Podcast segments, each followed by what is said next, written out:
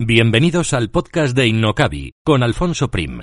Aprenderemos, compartiremos vivencias sobre marketing online, emprendimiento, negocios, posicionamiento online y lanzamiento de proyectos empresariales, siempre contados desde la experiencia.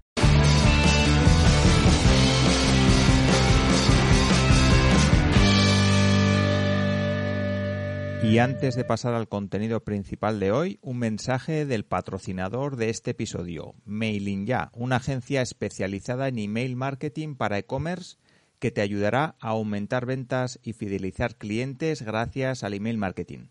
Además, si te registras en su newsletter recibirás ejemplos, casos prácticos y estrategias para mejorar las newsletters de tu tienda online mailingya.com para diseñar, gestionar y delegar el email marketing de tu e-commerce.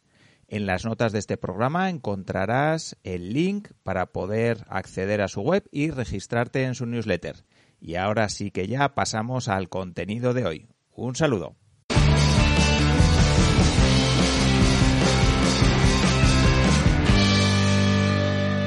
Hoy hablamos con Alejandro Vázquez, fundador de B2B, Alejandro es consultor, profesor y mentor especializado en empresas B2B e industriales, poniendo el foco en el cliente para ayudarles a construir relaciones más duraderas y beneficiosas para ambos. Alejandro ya estuvo en el podcast en el episodio 79 para hablar de estrategia online en negocios industriales y hoy nos centraremos en cómo trabajar la experiencia del cliente, cómo alinear la estrategia digital con las ventas de la empresa y hablaremos de cómo diseñar el viaje del cliente paso a paso en empresas industriales. Así que con Alejandro hablaremos de qué es la idea de Customer Centric, de cómo ayuda a vender más, a fidelizar y a diferenciarse en entornos B2B y mucho más que estoy seguro que te darán un montón de ideas para aplicar a tu negocio. Y saludo ya a mi invitado de hoy. Hola Alejandro y muchísimas gracias por estar aquí. ¿Qué tal, Alfonso? ¿Cómo estás? Eh, para mí es un, placer volver a, volver a estar contigo. Me lo pasé muy bien en la, otra entrevista que hicimos, por tanto, muchas gracias por, invitarme. Muy bien, pues me alegro un montón y, sí, yo también disfruté un montón y por eso pues se han dado las circunstancias para que volvamos a estar aquí y hablar de otros, de otros puntos que son, bueno, relacionados con aquella primera entrevista que recomiendo a todas las personas que la escuchen y hoy vamos a tocar otros temas, pero también relacionados. Si te parece, Alejandro, eh, eso, remito a la primera entrevista donde te presentaste mucho más en detalle, pero ahora para las personas que nos están escuchando y que quizá no han escuchado el primer episodio que grabé, que grabé contigo, cuéntanos brevemente quién eres y luego entramos ya en harina. Bueno, genial. Bueno, pues básicamente por encima de todo soy una, una, persona eh, que, que, disfruta mucho con, con los cambios y con, y con el cambio, una persona eminentemente curiosa y, y, que le gusta a las personas, ¿no? Un poco ese, ese mix es el que también ha hecho que, que, que me metiese más en, en, temas de marketing y ventas y, personas en el fondo, ¿no? Eh, durante 20 años, en la primera parte de mi, de mi etapa profesional, he sido director de, de marketing de, de distintas empresas, familiares, multinacionales, eh, y, he podido, bueno, pues vivir de primera mano como lo que era el marketing hace 20 años a lo que es ahora, no tiene nada que ver, no, absolutamente nada. ¿no? Y durante toda esta experiencia, bueno, pues inicialmente empecé más en mercados a consumidor final, pero, pero bueno, más o menos en la mitad de mi carrera, coincidiendo con la crisis, eh, empecé casi de forma accidental en, mercados B2B y luego en mercados industriales y ahí es donde he empezado a disfrutar más y he visto que había una, una oportunidad muy grande de, de, poder hacer las cosas mucho mejor, ¿no? Y esa, digamos, que fue la primera etapa de mi, de mi vida profesional y la segunda, hace cuatro años, cuando de alguna forma eh, fundó B2B, un poco con la idea de, de ayudar a las empresas a, a, activar los procesos necesarios de, de, marketing y ventas para eso, pues para conseguir una, una forma de, de relacionarse que un cliente profesional B2B, industrial o lo que sea, lo vea como, como que le vale la pena, que es una experiencia y no simplemente un, producto o un precio bueno. Entonces, eso es un poco mi, mi trayectoria y, cómo me veo. Vale. Y durante estos años, eh, nos, bueno, nos vamos a centrar un poquito en la entrevista, como decía en la intro, a la parte industrial, que creo que es muy interesante porque la mayoría del marketing que ves por ahí, de los artículos, de los podcasts, de, no sé, de, la información que ves por ahí está muy centrada en lo que es cliente final, ¿no? por eso es muy interesante hablar con profesionales como tú que también pues se dedican un poco a lo que es la parte más industrial, B2B, que me parece muy interesante. No sé cómo ves en estos últimos años cómo ha evolucionado un poco el tema de, de la digitalización en empresas industriales. Eh, si ha avanzado mucho, si no, si todavía queda mucho trecho por recorrer, porque la parte de cliente final es como que ha avanzado mucho y muy rápido, ¿no? Y sobre todo con la pandemia. Pero no sé si en la parte industrial has visto esa rapidez en los cambios o, va un poquito más lento. Bueno, yo, yo, creo que va un poquito más, más lento, ¿no? Eh, bueno, cuesta más, pues, ¿por qué? Porque la empresa industrial tradicionalmente, bueno, pues, pues se ha fijado mucho más en, en, buscar la eficiencia, en la producción, en, en, aspectos más hacia adentro, ¿no? Y la relación, bueno, pues ante, ante los pocos cambios del entorno y de, y de su cliente normalmente también industrial, pues no se ha visto obligada mucho a tener que trabajar sobre ella, ¿no? Pero ¿qué pasa? Ante, ante, ante, al final una empresa industrial, aunque llegue más tarde, también acaba recibiendo los, los cambios de un mercado.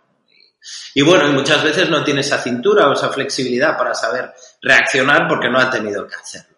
Entonces, eh, durante sobre todo los últimos dos, tres años, con ese mare magnum de cambios, con el cambio también, creo yo, en, en, en la forma de ser de las personas, ¿no? En, en los hábitos, el, empoderamiento del cliente final, em, la mayor exigencia que le hace a sus empresas, pues al final le llega un poco de rebote a las industrias, ¿no? Y a las empresas. Y eso hace pues que tengan que ponerse las pilas y como dices tú, bueno, pues en temas de, de digitalización sobre, sobre todo, ¿no? Pues ¿por qué? Porque no le queda más remedio y, y porque también hay otro aspecto que, que, es muy importante, ¿no? Que necesitan saber, ¿no? Y al final detrás de la digitalización está el dato y está el conocimiento. Más allá de esa conexión que es muy necesaria, está detrás también un poco, bueno, pues el, el, empezar a tener algo de, de, información por donde, por ir tirando, ¿no? Entonces, bueno, pues la evolución del, del mundo industrial ha ido hacia eso, algo, el mundo de la relación, algo como muy, muy, muy secuencial, donde yo solamente me fijaba en el proceso de compra, ahora a tener que empezar a, a pensar en, en, en, antes de ese proceso de compra y después qué, qué puedo hacer porque ya no es todo tan previsible y tan, tan, tan sencillo. Sí, hablábamos un poco de digitalización y transformación digital, que a mí son dos palabras que me, que me dan un poco de repelús. ¿Por qué? Porque me parecen tan generales y que muchas veces parece que la transformación digital es abrirte una cuenta en redes sociales o poner un ordenador donde antes había papel y ya está, ¿no? Pero yo creo que, que va, tiene que ir mucho más allá y, ser mucho más concreto, ¿no? No sé, no sé cómo lo ves tú, si nos puedes dar algún ejemplo de lo que llamamos digitalización, algo más concreto. Bueno, a ver, eh, yo, yo en digitalización, eh, sobre todo, y, hablando de clientes, clientes industriales, eh, hay que entender que, un cliente industrial le compra a otro no, por su producto, sino porque porque quiere ser más eficiente, porque quiere eh, que las cosas sean más fáciles o porque quiere ganar más dinero y vender. ¿no? Entonces, bueno, ese cliente también le vende a otro cliente final. Por tanto, la digitalización eh, está ahí. El momento que, que, que, tú quieres tener un partner y no un proveedor industrial, alguien que te ayude, pues buscas que los procesos sean más eficientes, buscas incluso que te, que te genere conocimiento, que te genere leads y por ahí sí que están surgiendo distintos tipos de iniciativas, que si, que si luego quieres las comentamos, ¿no? Pero, pero yo creo que hay una realidad, ¿no? En el mundo industrial y B2B, ¿no? Que, que el, nuevo, el nuevo perfil generacional que se está empezando a incorporar a las, a las empresas, eh, pues lo que hablamos ahora muchas veces de las generaciones alfa, de los millennials, de, bueno, pues todo este tipo de, personas que están normalmente en, en, el cliente del cliente industrial, en el departamento de compras, siendo CEOs o tal, ya tienen unos hábitos muy, muy, muy digitales y autónomos. Es decir, donde antes el, el, el, vendedor pues iba desde el segundo uno, llamaba a la puerta y lo recibían y lo atendían y, y al final, bueno, se acaba generando una venta, hoy en día eso no existe. Se incorpora una nueva persona al equipo de compras y, y, con una conducta de nativo digital empieza a investigar, a ver por aquí, a ver por allá y no quiere recibir a nadie hasta que tiene casi claro y sabe más que tú cómo eres. ¿no? Y esto ha sido un cambio muy, muy bruto. ¿no? O sea, sí. Porque muchos de mis clientes me dicen eso. Digo, joder, antes me recibían casi con las puertas abiertas y ahora es que no me reciben. Entonces yo, ¿cómo, ¿cómo consigo que si no me reciben me tengan en cuenta? ¿no? Y ahí es una parte importante de la Mucha gente se cree que con estar en LinkedIn o, con, tener una buena página web ya lo han conseguido, ¿no? Pero, no es así. Sea, hay un, valor mucho, más importante alrededor de la digitalización en las relaciones industriales, que es el contenido, al final las, empresas B2B o industriales yo creo que son máquinas de generar expertise, ¿no? Aunque vendan commodities. Ayer, ayer concretamente estaba con una empresa industrial con la que colaboro, que hace un producto muy commodity y tiene 700 empleados, ¿no? Y, en una reunión con, con, el equipo de marketing y con el CEO, yo les decía, al final, bueno, vuestro valor es que tenéis 700 creadores potenciales de contenido.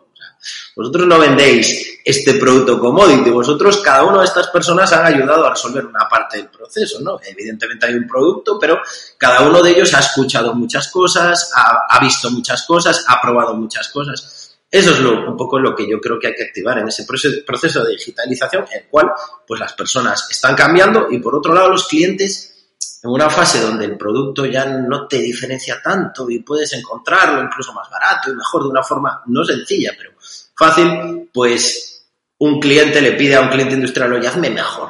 Yo quiero ser mejor contigo, yo quiero ser tal, aunque tenga que pagarte un poco más por tu producto, aunque, aunque sepa que lo consiga más barato, pero yo quiero que me ayudes en todas estas cosas que a lo mejor muchas veces te vienen grandes. Entonces yo creo que la digitalización va mucho más por ahí que por, por, por, las herramientas digitales, por las tecnologías, que también, pero en el mundo industrial quizá no tengan tanto impacto eh, como puedan tener en el mundo del consumidor final, desde mi punto de vista.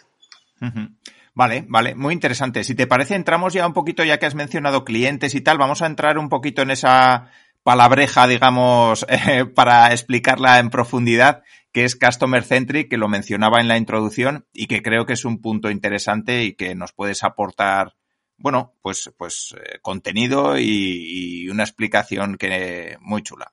Así que nada, todo para ti.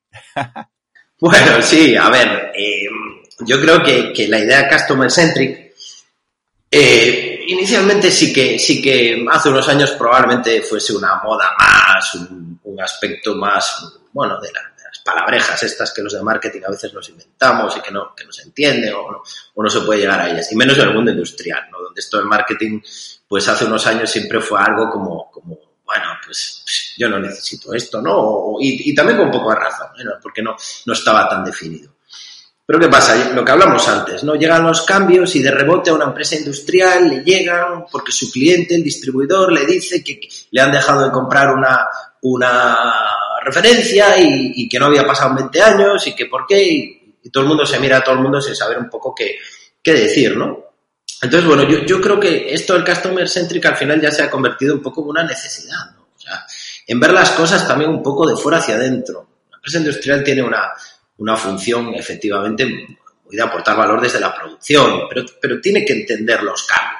Entonces, yo creo que la, que la idea del Customer Centric al final, desde el punto de vista más en valor absoluto, quizás sea la forma más absoluta, más, más segura de adaptarme al, al vendaval de cambios que, que, existen y que van a, van a ser siempre. Entonces, si yo estoy cerca del que del algoritmo de los cambios, que es el cliente, que es el que los provoca, el que los recibe, probablemente antes tendré la capacidad de adaptar mi producto, mi servicio, lo que sea. Por tanto, yo veo la, la idea del Customer Centric como una necesidad ya, ¿no? O sea, no, no, no, no, no, no lo llevemos tanto al Customer Experience, a tal que sí, a, sino a decir, joder, tengo que estar más cerca del cliente, entender mejor sus problemas. ¿no? Yo es como lo veo, ¿no? Y, y de hecho, aunque no se sepa verbalizar de una forma clara por parte de los CEOs en las empresas, lo, lo, sientes y lo ves. Dices, oye, estoy muy lejos del cliente, necesito una forma de intentar entenderlo mejor. ¿no?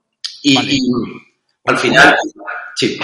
Una duda, Alejandro. Cuando hablamos de customer, o sea, cuando hablamos de cliente, eh, ¿te refieres al cliente final, aunque esté dos pasos o tres más allá de la propia empresa de producción, o al cliente de la empresa de producción? Bueno, al final yo creo que es un poco como, como un pinball, ¿no? Eh, te acaba llegando, ¿no? Es, pero sí, me refiero al cliente final. A ver, los cambios muchas veces nacen en ese cliente final y, por, por, por, en su decisión de compra el distribuidor las, las empieza a los empieza a sufrir, los empieza a ver, luego puede haber un mayorista o puede haber otro industrial hasta que llega la empresa industrial. Yo he trabajado mucho en entornos B2B, 2B, 2C.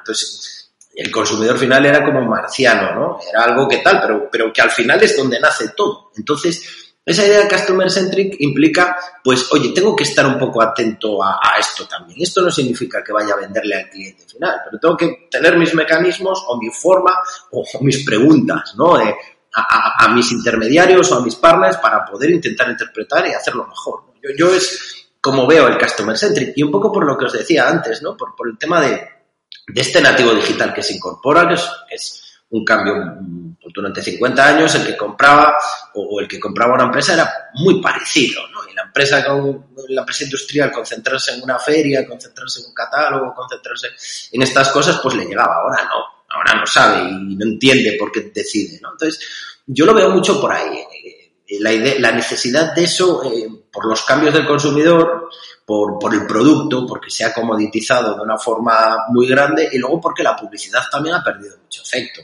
Antes invertir un euro en publicidad era ganar dos, ahora no. ¿Por qué? Porque estamos masificados de canales, de contenidos, de mensajes y no prestamos atención. Entonces, ahora para que te hagan caso y que reciban a la persona de ventas de una empresa industrial, no vale con poner un anuncio en, ningún sitio. Tienes que entender que puedes contar y llegar. ¿no? Entonces, yo creo que todas estas cosas al final hacen que las empresas digan, oye, pues tenemos que estar un poco más atentos ahí y trasladarlo a una forma de, relación que al final me vaya ayudando a mantenerme en el mundo del cambio. Yo es como veo el Customer Centric. Sí, sí, sí. Totalmente de, acuerdo y sí, mientras hablabas me, me, venía a la mente, yo tengo un amigo que hace unos años decía, y trabajaba en una empresa también y decía, esos pijos del marketing, del departamento de marketing que nos piden no sé qué cosas y tal, y sí, se veía ahí como un departamento de gente que de vez en cuando pedía cosas que no sabíamos muy bien para qué. sí. sí. porque bueno, al final pues era, era, era una herramienta para vender más, quizá, ¿no? Y en el fondo, sí, yo creo que en el fondo sigue siéndolo, no hay que perder de vista que las empresas viven por la rentabilidad, ¿no? Pero hay formas diferentes de llegar, ¿no? Eh, eh, marketing para vender, ya es complicado. me acaban comprando porque tengo una forma de relación eh, diferente, porque en el caso de una empresa industrial, porque me ayuda a ser mejor, porque me forma, porque cuando tengo un problema responde rápidamente, porque me sorprende y tal, como consecuencia acabo comprando. Eso es diferente. O sea, es ayudar frente a otro tipo de cosas, ¿no? Entonces yo creo que esto le está ayudando mucho al marketing, en el mundo B2B, ¿no? O sea, ¿realmente esto es útil? ¿Me ayuda? Sí, pues joda, pues me compensa relacionarme vía transacciones con esta Sí, sí, sí, es verdad. Eso, eso es muy útil, eso, eso que estás diciendo, ¿no? Porque a veces nos cuesta un poco toda esa, en empresas industriales, toda esa parte de contenidos, de cómo relacionarlo con nuestro producto, pero todo eso, enfocarlo al tema de formación y tal, yo creo que, que sí que es muy útil, todo eso que, que, estás comentando. Vamos a enlazarlo un poquito también con el tema del viaje del cliente, que es otro punto que quería comentar contigo para que nos expliques un poquito qué es, cómo se puede aplicar a empresas industriales, que entiendo que tiene que ver mucho con eh, todo ese tema de contenidos también. Pero, pero bueno, explícanos un poquito el viaje del cliente y cómo se hace en empresas industriales. Bueno, el viaje del cliente también, eh, pues es sentido común, ¿no? Es lo que, es, lo que te explicaba antes, ¿no? Antes la empresa industrial, eh, con, con, estar en una feria, con tener un, un buen catálogo con tener, bueno, un grupo de vendedores que dominase muy bien el, producto y tuviese cierta curiosidad era suficiente. Concentrarse en el proceso de compra era absolutamente suficiente. Bueno, pues el mundo cambia, se digitaliza más, se aceleran los cambios, bueno, lo que todos sabemos, se incorpora un nuevo perfil y ya no llega a esto. O sea, estando aquí, pues mm, no llegas. Eh, entonces, bueno, pues eh, al final surge la idea de decir, vamos a irnos ya directamente a ver un cliente que, hace desde que no tiene una necesidad hasta que a lo mejor me acaba recomendando, ¿no? Como, ¿Qué pasos da? ¿no? Y al final, bueno, pues, pues si yo entiendo muy bien esos pasos y le voy ayudando a darlos en un proceso en el mundo industrial que es muy largo, es muy complejo, influyen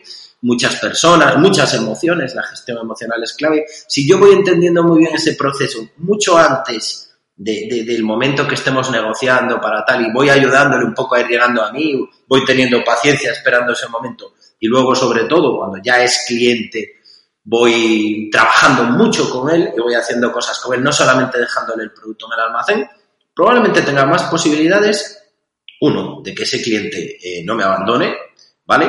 Dos, eh, de que pueda desarrollarse gracias a mi ayuda, a mi ayuda y, conmigo. Y tres, que esa experiencia o, ese, o esa forma de ayudarlo en, todo ese proceso, que insisto, puede durar años, eh, en las relaciones industriales y B2B son muy largas, pues me ayuden a traer a otro. Entonces, mm, al final, eh, el, viaje del cliente para mí consiste un poco en eso, ¿no? En, acompañar, ¿no? En ayudar, no en vender, en intentar entender en cada momento ¿Qué, puede necesitar un cliente? Bueno, pues si alguien está en un proceso inicial de investigación, alguien de compras, pues no le voy a decir que me venga a comprar, sino le voy a decir, oye, pues tienes un problema pues con esta pieza en esta máquina, pues se puede solucionar así. Y poco a poco, bueno, pues estar presente en ese radar y que cuando llegue el momento, pues yo esté eh, en la mente de esa persona y, bueno, y pueda seguir un poco ayudándole, por supuesto cuando sea cliente. Entonces yo creo que el viaje del cliente es una interpretación de, cómo, de, cómo, de cómo gestionar clientes de fuera hacia adentro, desde, desde, desde lo que él necesita en cada momento. El mundo digital nos permite diferenciar muy bien los momentos, antes no se podía, se intuían. Y entonces eh, el conectar personas y, el mundo digital para poder hacer, bueno, pues que esa experiencia, yo que te compro a ti bujías para mi automóvil, pues joder, desde que no te conocía hasta que ya llevo 10 años comprando contigo, la verdad es que me olvido, porque es que es todo muy fácil. O sea, si tengo un problema estás ahí, cuando no era cliente me ayudaste a entender cómo podía solucionar este problema en estas situaciones climatológicas, al final me compensa, me haces mejor. Entonces yo creo que el viaje del cliente es eso, es intentar pensar bueno, que ya no puedo quedarme solo en la feria, en el catálogo, porque es que me va a llamar, es que ya otros me habrán, me habrán adelantado por todos los lados, ¿no? Hmm. Vale, si te parece, Alejandro, eh, con esto que nos estás comentando, vamos a desgranarlo un poquito en las diferentes fases y que nos des algunas pinceladas, algunas claves, algunas recomendaciones en cada una de las fases, que entiendo en ese viaje del cliente puede ser desde el momento en el que te conoce, que analizamos un poquito estrategias para darnos a conocer en un sector industrial. Luego el siguiente paso que sería pues generar quizá esa relación un poquito de confianza. Y luego la fidelización, ¿no? Que nos compre durante años, que yo entiendo que en un, una empresa industrial una vez que consigues un cliente es más fácil quizá fidelizarlo. No sé, igual estoy muy equivocado, ¿eh? Pero pero sí que me gustaría que hablemos de esas tres fases y que nos des algunas recomendaciones por si hay personas del sector industrial que nos están escuchando y, dicen, Alejandro, venga, eh, dinos eh, cuatro pinceladas en cada fase eh, que nos ayude. Bueno, a ver, efectivamente, yo creo que son tres, tres fases, tres momentos diferentes en la vida de un cliente. Todos somos clientes, todos podemos llevarlo a nuestro, a nuestro caso. ¿no? Eh, en, ese, en ese primer momento en el que una empresa quiere, quiere bueno, pues captar un cliente o algo, yo creo que hay dos decisiones muy importantes. ¿no? La primera es especializarse, ¿no? Una, una, idea clara de segmentación. ¿no? Yo en todos los procesos, en todas las empresas que trabajo, dedico muchísimo tiempo a esto, ¿no? porque es que es prácticamente imposible. Eh, el mundo se está especializando, las herramientas digitales y la información permiten esa especialización, eh, es muy complicado que alguien te preste atención. O sea, llegar a alguien es mucho más fácil que nunca, pero que te preste atención es más difícil que nunca. Entonces, al final mm, me tengo que especializar y tengo que de alguna forma intentar entender en qué, qué parte del mercado necesita más lo que yo he mejorado. Es una frase que, que, de alguna forma tiene mucho, mucho contenido, pero es la verdad, ¿no? ¿Quién necesita más lo que he mejorado? ¿Por qué? Porque una vez yo sé esto, eh, eh, me puedo poner en el radar de esta empresa con mucha más facilidad, ¿vale? O sea, puedo, puedo, puedo ponerme en el radar y puedo estar ahí para que, bueno, pues un, profesional, porque al final estamos hablando de relaciones entre profesionales y el profesional le dedica tiempo a buscar contenidos, a ver, entonces, bueno, pues, pues está constantemente, bueno, pues como un radar, ¿no? Monitorizando. Si yo me especializo, conozco, pues podré entrar en ese radar, que eso no significa nada, ¿no? Y ahí entro en esa primera fase de experiencia, ¿no? Cuando yo, me empiezan a conocer y alguien empieza a saber cómo yo le puedo ayudar, ¿no? Y ahí para mí hay dos cosas muy claras, ¿no? Que es la escucha, ¿no? Intentar entender muy bien cuál es el problema del cliente. El segundo paso que, que damos nosotros y le dedicamos mucha profundidad es al hacer los buyer persona, hacer las entrevistas de buyer persona, aparte de otras técnicas ¿eh? encuestas, los, distintos elementos, ¿no? incluso técnicas de, inteligencia artificial, pero sobre todo el, poder entrevistarte como una persona e intentar entender, bueno, pues, pues cuáles son sus problemas en el día a día, ya no solo cómo te ve, sino, sino intentar entender cuáles son sus problemas y qué le preocupa y, qué hace y cómo es su cliente. Entender esto te va a permitir luego desarrollar contenidos que, que a alguien le importen. Caray, ostras, un día pues leyendo el LinkedIn, un SEO, tal, metiendo el buscador, ostras, pues es verdad, yo tengo este mismo problema, ¿no?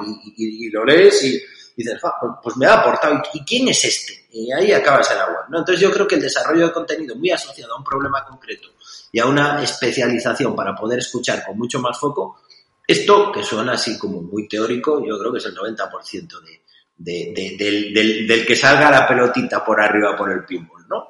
Eh, y a partir de ahí, bueno, pues estar en esos canales donde un profesional puede eh, dedicarle más tiempo, ¿no? Eh, por supuesto, el LinkedIn, sabiéndolo utilizar, es una buena herramienta, eh, pero bueno, yo creo mucho, igual que tú, en el, en el SEO, ¿no? Un profesional para buscar problemas concretos que le dedica tiempo, pues también utiliza Google y, y, refleja ese problema concreto ahí y también canales offline, ¿no? El tener la capacidad de estar en foros, de, el tener la capacidad de ir a universidades, el tener la capacidad de dar charlas. O sea, yo creo que en, esa parte, se suele llamar técnicamente, perdóname, parte alta del funnel o principio de la experiencia, yo creo que en el mundo industrial, eh, lo que te decía antes, ¿no? Al final tienen mucha capacidad de conocer los problemas de, de muchos problemas del cliente y de haberlo solucionado y saber repercutirlo eso para que alguien pueda ir llegando poco a poco a ti sin interrumpirlo, creo que es, que es muy, muy importante. ¿no? Y luego, bueno, todo esto lo estamos viendo desde fuera,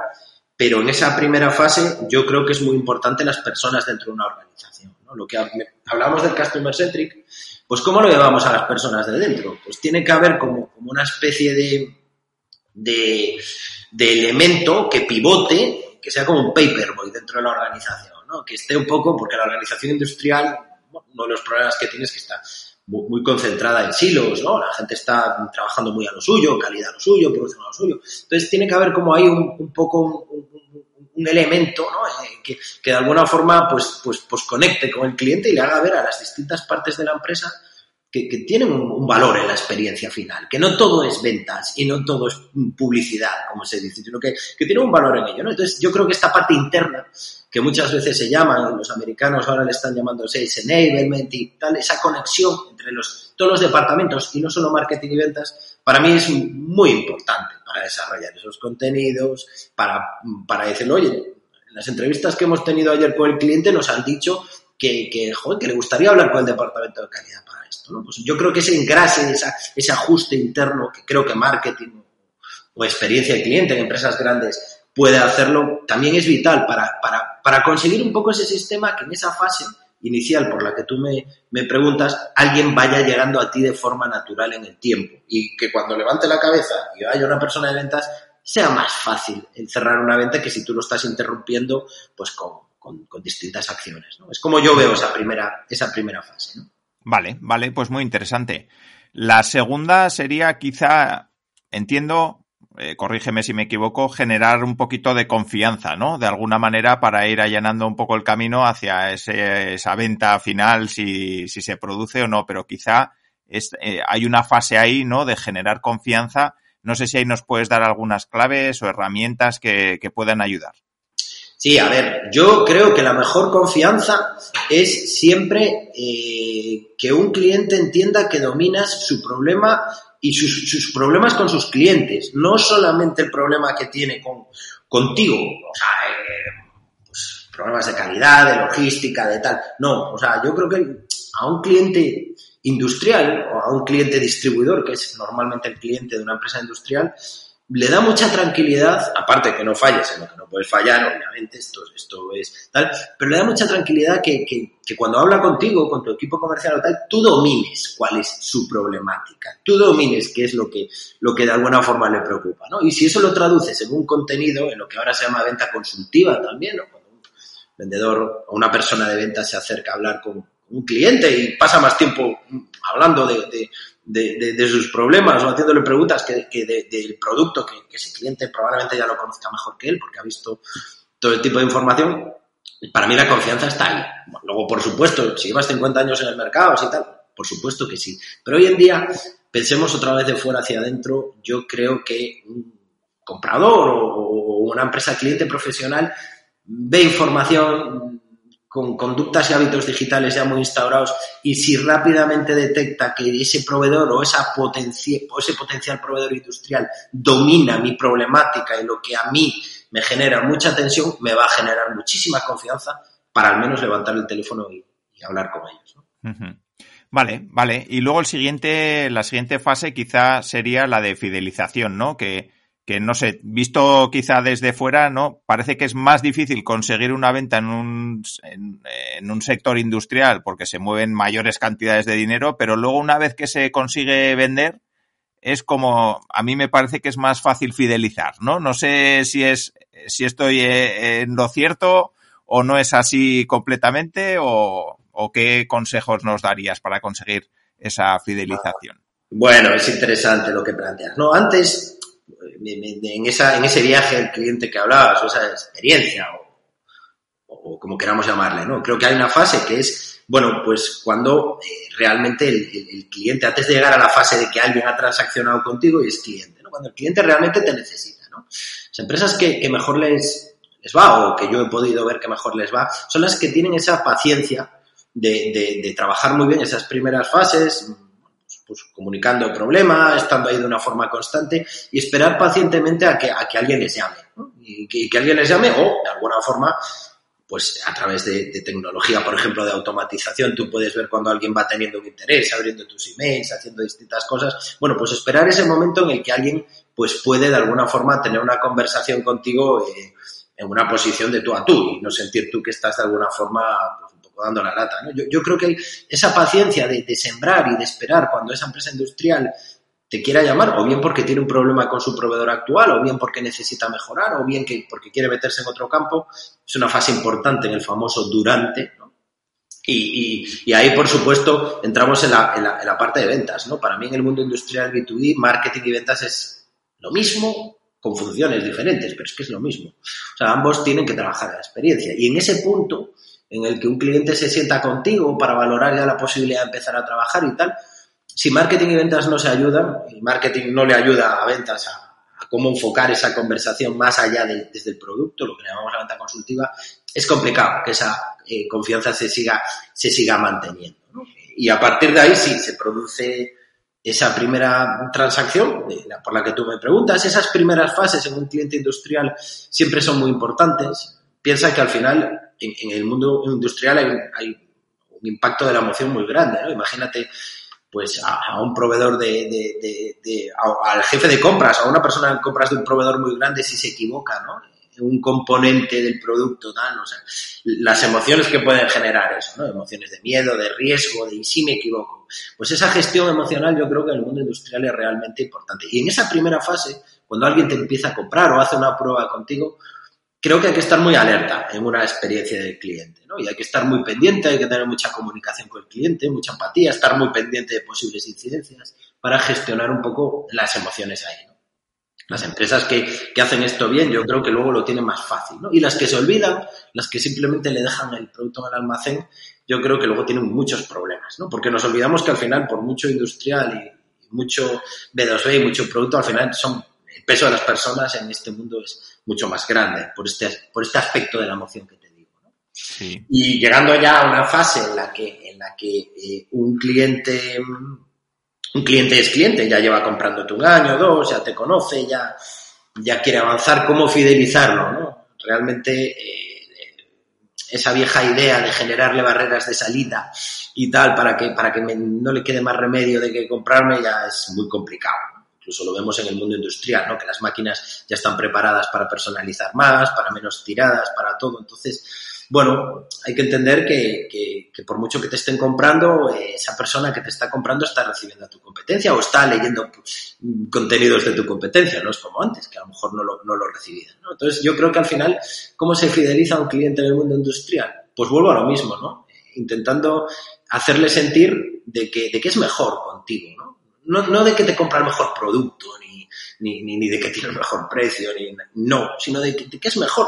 En el fondo es mejor por, por, por muchas cosas, ¿no? La primera, vuelvo a lo mismo, y sigo creyendo que es vital porque la empresa conoce sus problemas y está ahí para ayudarle, ¿no? Hubo muchas empresas industriales que interpretaron muy bien la pandemia, ¿no? E interpretaron que era un momento para estar cerca, para, para intentar ayudar con otras cosas, ¿no?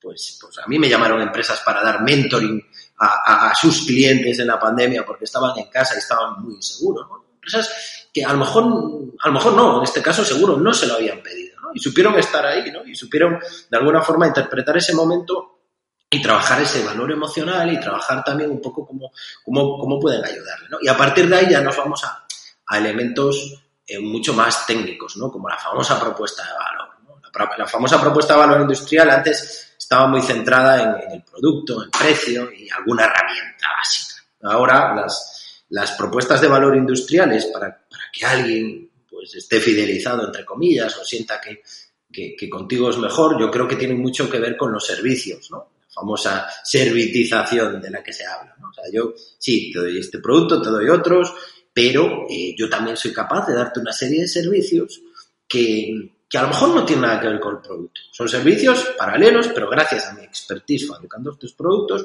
yo sé ayudarte en este punto. Un punto complicado culturalmente en la organización, pero que al final fideliza, porque bueno, pues porque el cliente siente que, que, que, que le está resolviendo muchas, muchas más cosas, ¿no?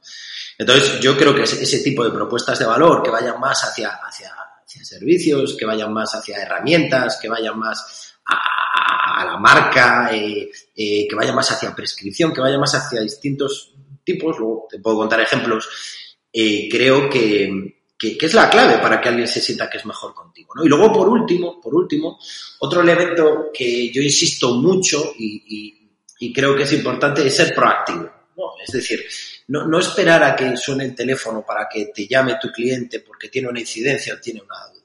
Buscar la forma de que, de que esa relación eh, cliente-empresa industrial o empresa B2B no sea solamente a través de la persona de ventas. ¿no? en una empresa industrial, al final hay, hay, hay mucha gente eh, que tiene un conocimiento descomunal, ¿no? En calidad, en producción, en marketing, porque esas personas no pueden relacionarse de una forma proactiva a través de distintas herramientas con ese cliente para generarle esa confianza por la que me preguntabas antes o para ayudarle, ¿no? Creo que es un activo, un recurso eh, que tienen las empresas industriales, ¿no? Que tiene ahí un, un expertise salvaje que entre personas, conectado entre personas, creo que es una buena forma de fidelizar. ¿no? Entonces, bueno, yo creo que, que, eso, esa proactividad a la hora de activar todo esto, creo que también ayuda a, a un cliente a sentirse cómodo y seguro y, y, poder estar años. ¿no? Sí, esto último que comentas yo creo que también es muy interesante con el, y está relacionado con el tema del soporte, ¿no? Cuando hay, cuando hay problemas, ¿no? Cuando surgen problemas, eh, tener ahí un, un proveedor eh, y un sí, un proveedor di, diríamos, ¿no? Que, que, lo que hace es ayudarte a solucionar problemas más que generártelos, es que eso tiene un valor que, que, porque al final las empresas en general, y yo que he sido ingeniero durante muchos años y estás ahí para solucionar marrones y problemas todo el día, ¿no? Eh, cuando trabajas en producción. Entonces, tener un proveedor que te soluciona temas, ostras, pues eso tiene, tiene un valor incalculable y yo creo que, eso también fideliza mucho, ¿no? Sí, y Alfonso, también hay que tener en cuenta una cosa, ¿no? Yo cuando, cuando empezaba a, a trabajar en marketing de cliente, de empresa industrial, e iba, bueno, pues con una función que se llama Customer Marketing, ¿no? Que, que de alguna forma iba un poco, pues, pues, pues, pues a estar con los clientes y, y, a intentar vender otra cosa que no era un producto, que era, que era marketing, cómo, cómo ayudarlo, ¿no? Pues del principio, hace ya 10 años o así, que, me, que llevaba un cliente y me miraba, este que pinta aquí, que quiere, me está intentando despistar para que venderme más caro, ahora encontrarte a, en esa misma mesa, en esa misma silla, a una persona mucho más joven que, que, que quiere trabajar en, en, proyectos ya, o sea, que no quiere cosas muy a largo plazo y muy fijas, que quiere trabajar en proyectos concretos y que lo valora muchísimo es un cambio importante, ¿no? O sea, sí. y, y, y, al final hay que tenerlo en cuenta. ¿Cómo es la gente que se está incorporando a las empresas? Gente autónoma, gente que busca eh, trabajar en proyectos, gente que busca networking, relacionarse con más gente, gente que busca aprender. Eh, esto antes no era tanto así, eh, dependía mucho, ahora es más así. Por tanto, creo que es una oportunidad muy grande para, para fidelizar a través del valor compartido, ¿no? Incluso innovación, la innovación abierta en, empresas grandes lo están sabiendo ver muy bien que es una oportunidad muy grande de, de aprender del cliente y de fidelizarlo a la vez, ¿no? good customers bring good value, ¿no? Se dice y es verdad, al final. Eh, y todo este tipo de cosas, al final, bueno, oye, pues que te las pagan a través de una factura de un producto, pues qué más da, ¿no? Pero lo importante es que estás ayudando y, generando valor, ¿no? Vale, vale. Sí que me gustaría, para que no se quede todo esto eh, demasiado, pues eso, como buenas intenciones, como un proceso más o menos con pasos, pero por centrarlo un poquito sí que nos gustaría, sí que me gustaría que, nos cuentes algún ejemplo, algún caso real, algún caso práctico que nos puedas contar, lógicamente, eh, pues con algún cliente, aunque no menciones el cliente, pero por lo menos el proceso, cómo has trabajado con ellos, eh, qué, habéis conseguido, cuál era el problema inicial y a qué se ha llegado. No sé, cuéntanos un poquito algún caso, uno o dos, los que tú quieras. Bueno, a ver, eh, yo, yo, cuando empecé a trabajar en esto y a, intentar y a disfrutar, porque me lo paso muy bien, ¿no? Al final trabajando en la relación con, con, el cliente, ¿no? Porque es, es, un reto, ¿no? Es una, también es una gestión emocional, ¿no?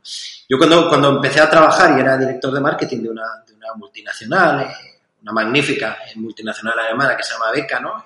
Ahí me impactó mucho, ¿no? Porque tenemos un producto maravilloso, ¿no? Un producto con, con una calidad altísima, la más alta. Ahí sí que trabajamos mucho esa idea de, de, de fidelización, de intentar decir, oye, pues te vamos a dar valor por, por otro lado, ¿no? Y utilizamos mucho el marketing para desarrollar, bueno, para primero intentar entender qué necesitaban esos clientes, que es la clave, ¿no? Intentar escucharlos, ¿no? Por primera vez fuera de, de, los equipos de ventas que tienen una información espectacular, pero que, que bueno, que, que, se necesita otros, otros prismas, ¿no?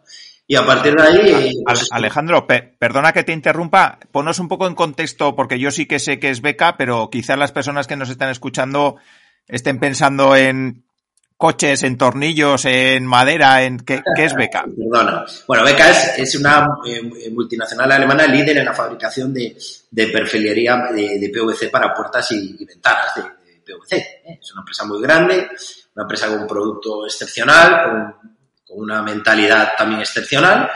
Entonces ahí eh, todo el equipo de ventas, de marketing de, de la empresa, todos los que estábamos entendimos que que bueno, pues que había que, trabajar esa, de aquella no se le llamaba experiencia de cliente, pero yo creo que lo era, ¿no? Eh, en el fondo, ¿no? Y, bueno, pues se desarrollaron distintas cosas reales y prácticas, ¿no? Desarrollar, entendimos que ese cliente necesitaba, bueno, pues, pues, pues le costaba, sabía más de fabricar que de vender, ¿no? Y, y, ahí le intentamos ayudar, pues con una serie de servicios de marketing, ayudándole a hacer tiendas de distribución, ayudándole a ir a ferias, con mucha formación, servicios técnicos, bueno, en una época de mucha rotación de personal, la formación de alguien para hacer ventanas, pues era un proceso largo. Teníamos un taller escuela en Burgos, donde de alguna forma está la fábrica, donde le ayudábamos a, a, esa gente que se incorporaba, a hacer un primer curso y trabajarlo y bueno, y que luego el proceso fuese más rápido, ¿no? Luego les ayudamos con herramientas digitales para captar leads, que es otra forma muy interesante eh, de ayudar a un, cliente, ¿no? Como de alguna forma le consigo negocio, ¿no?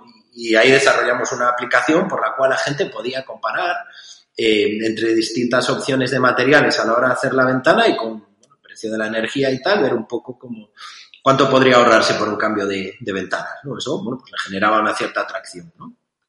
Y, también trabajamos en aspectos más avanzados, como el generar un, un punto de encuentro eh, de, de, de, nuestros clientes con sus clientes, arquitectos y constructores. Eh, una, una, una, edificación que se llama Espacio Futura, donde eh, construido en, en, la certificación Passing House, donde ellos podían bueno, pues estar con sus clientes, dar formaciones, aparte de utilizarlo en la empresa como elemento de formación, pues también era un elemento de valor, ¿no? Como la idea de, oye, toma, aquí tienes las llaves eh, para ti. Y por último, en Francia llegamos a tener una, una red de franquiciados, Es decir, teníamos una red de clientes que le compraban ventanas a nuestros clientes. Entonces, bueno, eso era la, la experiencia, ¿no? De aquella, te hablo de eso, en 2013, 2016, eh, eh, empezamos a trabajar los contenidos, pero a día de hoy probablemente aquella experiencia se le debía añadir una gestión de contenidos muy orientada al, problema del cliente y muy orientada también a, saber llegar a cada uno de los perfiles, ¿no? Pues con la tecnología, pues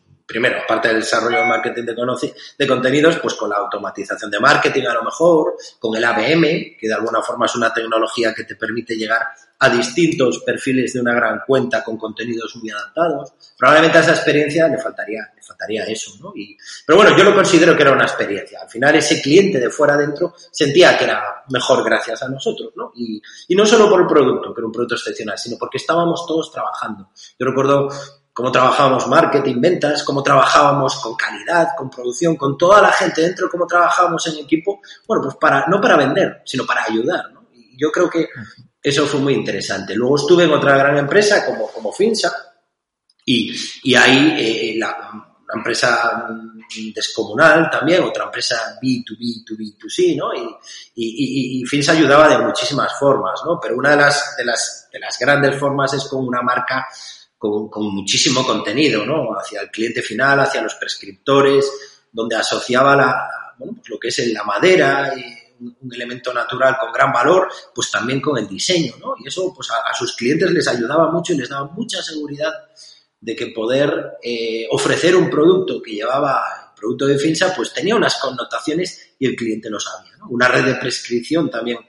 Eh, Finsa creó una red de, gente muy válida, y muy potente en el mundo de la prescripción, que no, que no, que no buscaba vender, ¿no? Sino que buscaba de alguna forma, indirectamente sí, obviamente, el negocio es lo que se busca, ¿no? Pero buscaba un poco ayudar a los talleres, a los estudios de decoración, a los hoteles, a poder hacer mejor su trabajo con, soluciones en madera, ¿no? Y creo que eso es un ejemplo cómo trabaja FINSA la, la, la, prescripción. ¿no? Y luego, efectivamente, con herramientas, ¿no? que en el contacto más directo a un cliente con aplicaciones informáticas, pues le pueden ayudar a, bueno, pues a ver sus facturas, a, a ver stocks, a ver distintos tipos de cosas que, bueno, pues hagan que el tiempo de la gestión comercial entre empresa y cliente pues sea como mucho más fluido y, más fácil, ¿no? Hacerle la vida más fácil al cliente. Entonces, bueno, hay otras, ¿no? Ahora estoy empezando a ver empresas con, con una de las empresas con las que estoy ayudando un poco en, todo este proceso, pues, pues está articulando la web y, y, y, la web, ya como un elemento claro de ayuda, el, el poner acceso directo en distintas partes con personas para, para solucionar problemas, ¿no? Decir, oye, pues con mis clientes saben que entrando aquí, en vez de darle a, una sección de calidad o, lo que sea, o en un tutorial de calidad, en vez de darle aquí, oye, consúltanos o no que sé, no que sé, pincha aquí directamente la persona de calidad te va a contestar o te va a llamar por teléfono para hacerlo. O sea, esa, esa, ese, ese detectar el momento concreto y la conexión concreta para hacer una mejor experiencia de ese momento concreto de, del cliente. Eh, otro de los puntos que creo que tiene mucho desarrollo hacia el futuro, pues es la posibilidad de, de, de, hacer academies por audio, ¿no? Hay, el mundo del audio y el mundo de, todo lo que, lo, que, lo que tiene que ver con, con, con, las redes sociales y el audio. Por ejemplo, hay una red social que se llama Clubhouse Twitter Spaces, concretamente en el mundo de Twitter. LinkedIn ahora se ha metido en esto, que de alguna forma, bueno, pues, pues propone reuniones en directo solamente con el audio, ¿no? A través del teléfono, bueno, pues participar en, en en, una reunión en directo, ¿no? O sea, en la que tú puedes hablar en directo de distintos temas. Bueno, esto tiene muchísima potencia para las organizaciones ¿no? industriales, ¿no? donde son entornos cerrados, donde hay comunidades de clientes que llevan mucho tiempo relacionándose entre ellos. Bueno, pues tener un sistema tan ágil y de voz en el cual yo pueda organizar distintos temas de formación alrededor de problemas de clientes en los que pueda ir hablándolos de forma ágil, ágil a través de mi web o a través de LinkedIn o a través de Twitter o de lo que sea, yo creo que tiene mucha potencia, ¿no? La usabilidad que tiene el móvil, pues a la hora de trabajar en esto, oye, pues puedo ir conduciendo, puedo ir tal, voy escuchando, simplemente participo, no es nada. Entonces yo, yo creo que, y por supuesto la realidad aumentada y, todo el tema de, de la inteligencia artificial, ¿no? Creo que eso ya no es otro punto, ¿no? Pero por aquí, bueno, pues estamos trabajando en cosas, vamos viendo cosas, que, que, pueden ir por aquí para qué? Para mejorar un poquito más esa parte de la experiencia. Vale, vale. Me surge una, una duda, Alejandro, eh, a, ver cómo, a ver cómo lo ves. Eh, cuando tienes una empresa industrial cuyo cliente es otra empresa que fabrica otra cosa, vamos a poner, por ejemplo, Beca, que fabrica perfiles en PVC y su cliente, digamos que son los que fabrican las ventanas. y luego el cliente final de los que fabrican las ventanas, pues puedo ser yo o puede ser un instalador de ventanas que quiere venir, o sea, que, que va y cambia las ventanas. A la hora de generar contenidos, ¿qué consejo darías? Ya sé que dependerá mucho del caso concreto y tal. A la hora de generar contenidos, digamos en, en la primera empresa, en Beca, la que, la que fabrica los perfiles, eh, ¿recomiendas que hagan contenidos para su cliente inmediato final, que es ese fabricante de ventanas, o que haga contenidos también para el cliente final, pues para, yo qué sé, mejorar la eficiencia energética en mi casa? Cambiando las ventanas. O que se centre mucho en el cliente suyo inmediato o también en el cliente final, digamos, el cliente de su cliente. Bueno, a ver, esto es un punto que yo trabajo mucho eh, con las empresas, ¿no? Depende mucho de la estrategia, ¿no? Eh, por ejemplo, un caso como el que te cuento antes de Finsa, eh, efectivamente tiene una estrategia de marca muy potente hacia, hacia el cliente del cliente y el cliente final, pues ahí tiene que tener una presencia mucho más grande ese tipo de contenido, ¿no? En mundos B2B, más B2B, probablemente pues haya que enfocarlo más hacia esa empresa que te va a comprar y tal. Em, pero yo, yo, yo creo que al final eh, se trata de, sentido de común. Yo cuando trabajo los contenidos con, la, con las empresas, pues aparte de los corporativos, siempre digo, oye, tenemos que tener la capacidad de saber lo que le interesa escuchar a ese cliente o leer o ver vídeo y hablar de, ello, ¿no? Y, muchas veces no solo lo que le interesa, sino también lo que le interesaría compartir con sus clientes a través de sus redes sociales, lo que se llama la amplificación de contenido y que nosotros le podemos ayudar, ¿no? Y que el contenido puede ser una herramienta. Entonces es ahí el momento que también es interesante escribir sobre el cliente de mi cliente, ¿no? Más que con la idea de que lo pueda leer, sino con la idea de que mi cliente lo pueda amplificar y compartir también, ¿no? Y, y, hacer lo suyo y tener un elemento de valor a ese nivel, ¿no? Casi más como un servicio que como otra cosa, ¿no? Pero yo entiendo que en el contenido, eh, y otra palabra que igual que omnicanalidad y, y palabras que, que, tienen un significado, pero que de, utilizarlas tanto y mal, pues al final vamos a acabar todos un poco locos. Eh, yo creo que el contenido al final se trata es hablar de lo que a alguien le importa en el momento que le importa. Y, y al final eh, esto pasa por, por, sí, puede pasar por los datos, por las encuestas, por lo que quieras, pero al final pasa por, conocer muy bien al cliente, por tener puntos de, interacción con él, de relacionarme con él, de conectar distintas cosas y a partir de ahí de sentarme un poco a diseñarlo e invertir en ello. Mucha gente se cree que, lo, que los contenidos es, bueno, venga, ¿de qué escribo? Me siento en LinkedIn y escribo cuatro líneas. No, no es eso. Hacer un contenido eh, bien y que alguien se pare más de un segundo, eh, implica invertir en, en vídeo, invertir en un podcast como el tuyo, invertir en, bueno, pues en, distintas cosas, ¿no? Implica eh, hacerlo bien, con una planificación de contenidos y con eventos y con cosas, ¿no? Entonces, bien, yo creo que depende de la estrategia de la empresa, lo que me preguntas, pero que siempre, aunque la estrategia sea pura industrial B2B, B2B, creo que siempre es interesante irse un poquitín más lejos eh, para, que, para que tu cliente también pueda, pueda, pueda manejar ese tipo de contenidos con sus clientes. Sí, sí, sí, vamos, yo, yo, yo también lo veo así, ¿eh? Yo me pongo en el caso de las ventanas, que es un caso muy concreto. Yo como cliente final es muy difícil que vaya a pedir a, a alguien, a un instalador, quiero ventanas con perfiles beca, ¿no? Pero en cambio, si miro diferentes presupuestos y el que me la vende las ventanas me dice que llevan esos perfiles, que son mejores y tal, porque Beca le ha generado unos contenidos que le ayudan a venderme a mí el producto, yo creo que esa es una estrategia muy interesante. Por supuesto, y, y bueno, en el, mundo en el mundo existe con otras muchas marcas, ¿no? Mira Goretex, mira, o sea, son marcas que, que 3M, marcas componente, como puede ser el PVC, el aluminio también, que el aluminio mm. también es un elemento potentísimo, un canal parecido al, del, al de Beca y que, y que lo está haciendo muy bien también en este tipo de, de, cosas, pues al final son marcas que tienen muchísimo valor para el consumidor final y, y, que al final, o para el consumidor intermedio, pues que ayudan a que, a que tomemos esa, esa decisión. Pues claro que, pero esas marcas no se construyen de la noche a la mañana. caso de Finsa, ¿no? Se construyen pues, pues conociendo muy bien, intentando estar ahí, eh, siendo muy paciente, al final pues se acaba asociando a un valor que le da mucho valor a mi cliente y al producto a la hora de. Sin duda vale. Vale, sí que me gustaría para ir terminando dos cosas. Una, que nos cuentes un poquito cómo es el proceso que sigues tú en las empresas. Eh, pues eh, entiendo que es una pregunta muy general y que habrá muchos tipos de, de, problemática en la empresa que puedas solucionar, pero ¿cómo vendría a ser ese recorrido que haces tú? Eh, ¿Qué tipo de problemas te pueden plantear? ¿Cómo lo trabajas en la empresa? Y eso, que nos cuentes un poquito esa parte. Bueno, a ver, yo, yo lo primero es eh, no vendiendo milagros, ni, ni, ni, esto es un tema cultural, básicamente, es un tema de, irlo trabajando poco a poco en el tiempo, que tiene su técnica, que tiene sus herramientas, que tiene su, su tecnología y tiene su prueba de error, ¿vale? Ese es el, el, valor más, más, más técnico, ¿no?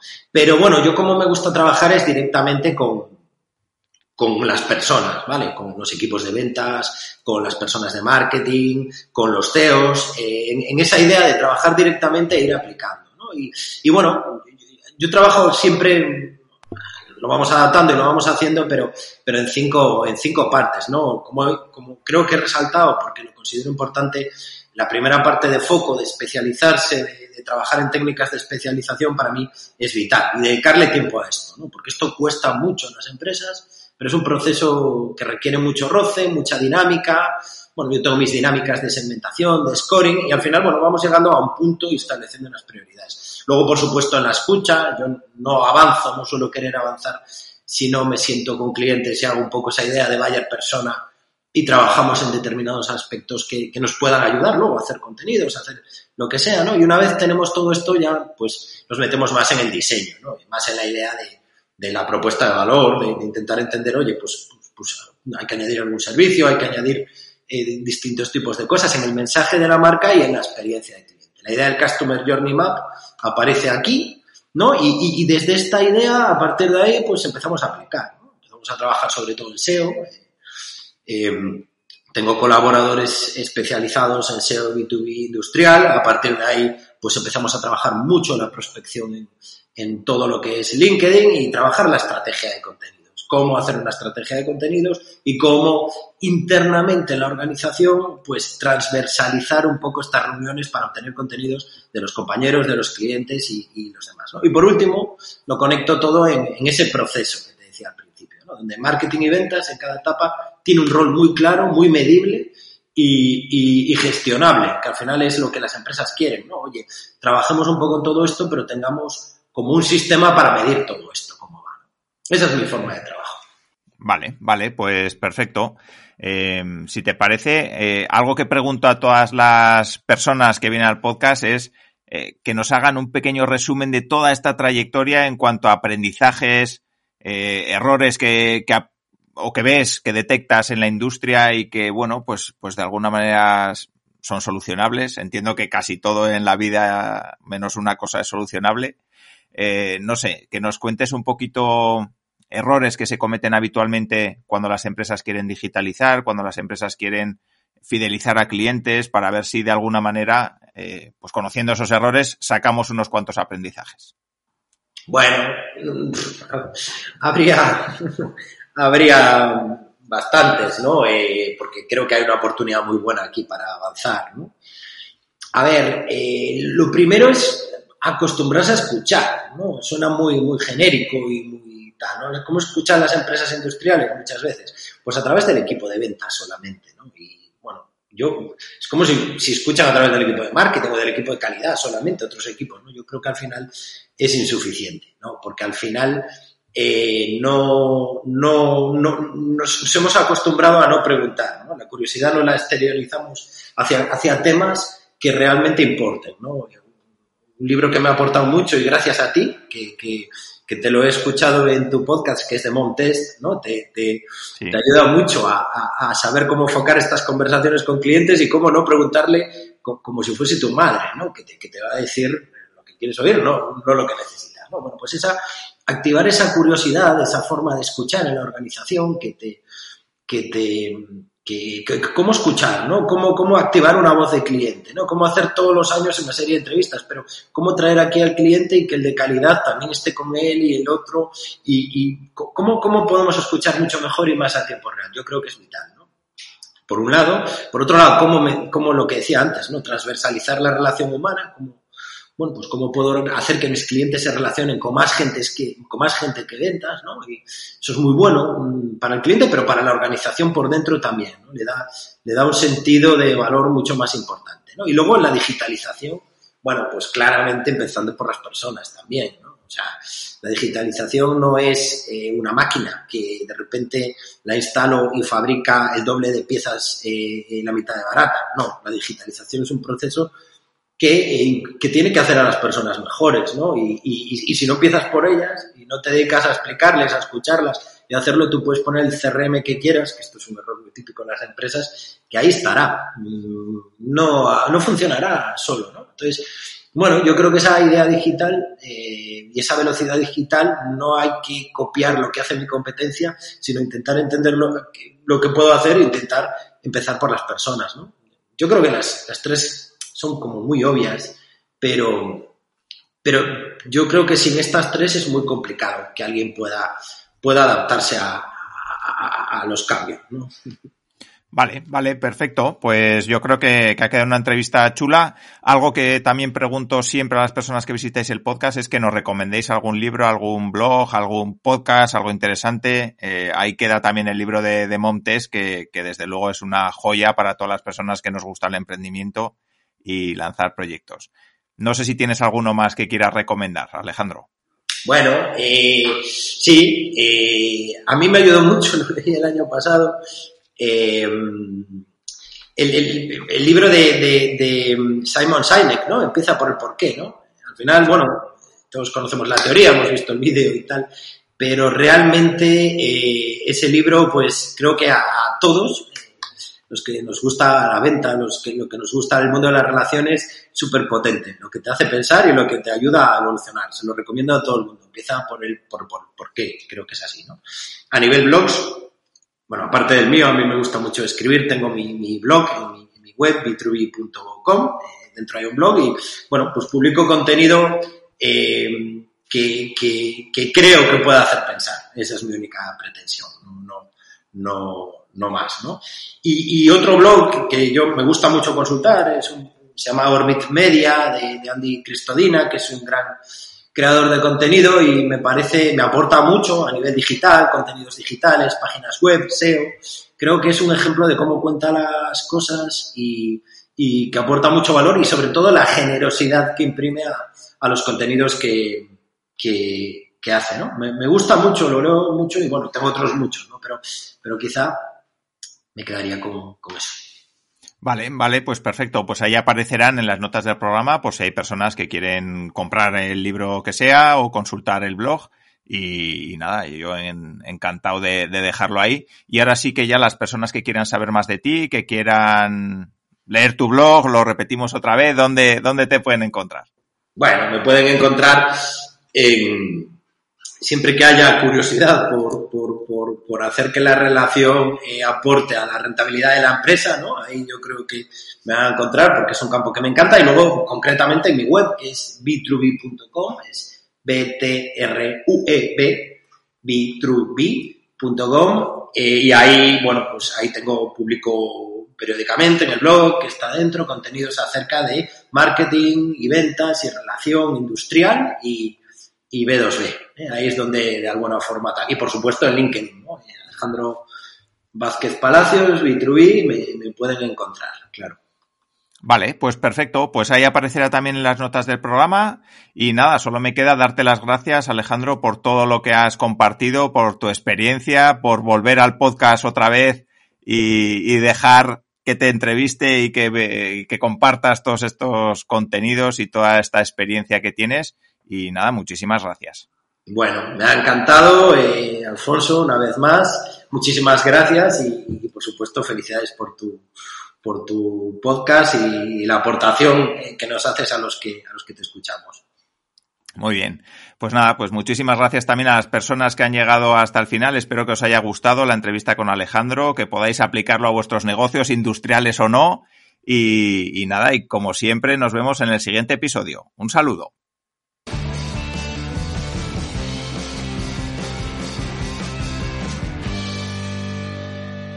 Muchas gracias por haber llegado hasta aquí. Espero que este episodio te haya gustado y sobre todo que te aporte herramientas, estrategias y casos prácticos para poder aplicar a tu negocio o a tu idea de negocio. Recuerda que puedes suscribirte al podcast de Innocabi en la plataforma donde lo estés escuchando, que puedes verlo también en YouTube y suscribirte al canal de Innocabi en YouTube y suscribirte a nuestra newsletter para estar al tanto de todo lo que publico. También agradezco mucho si me dejas una valoración positiva, porque ya sabes que eso me ayuda a posicionar mejor el podcast y a conseguir que llegue a más personas.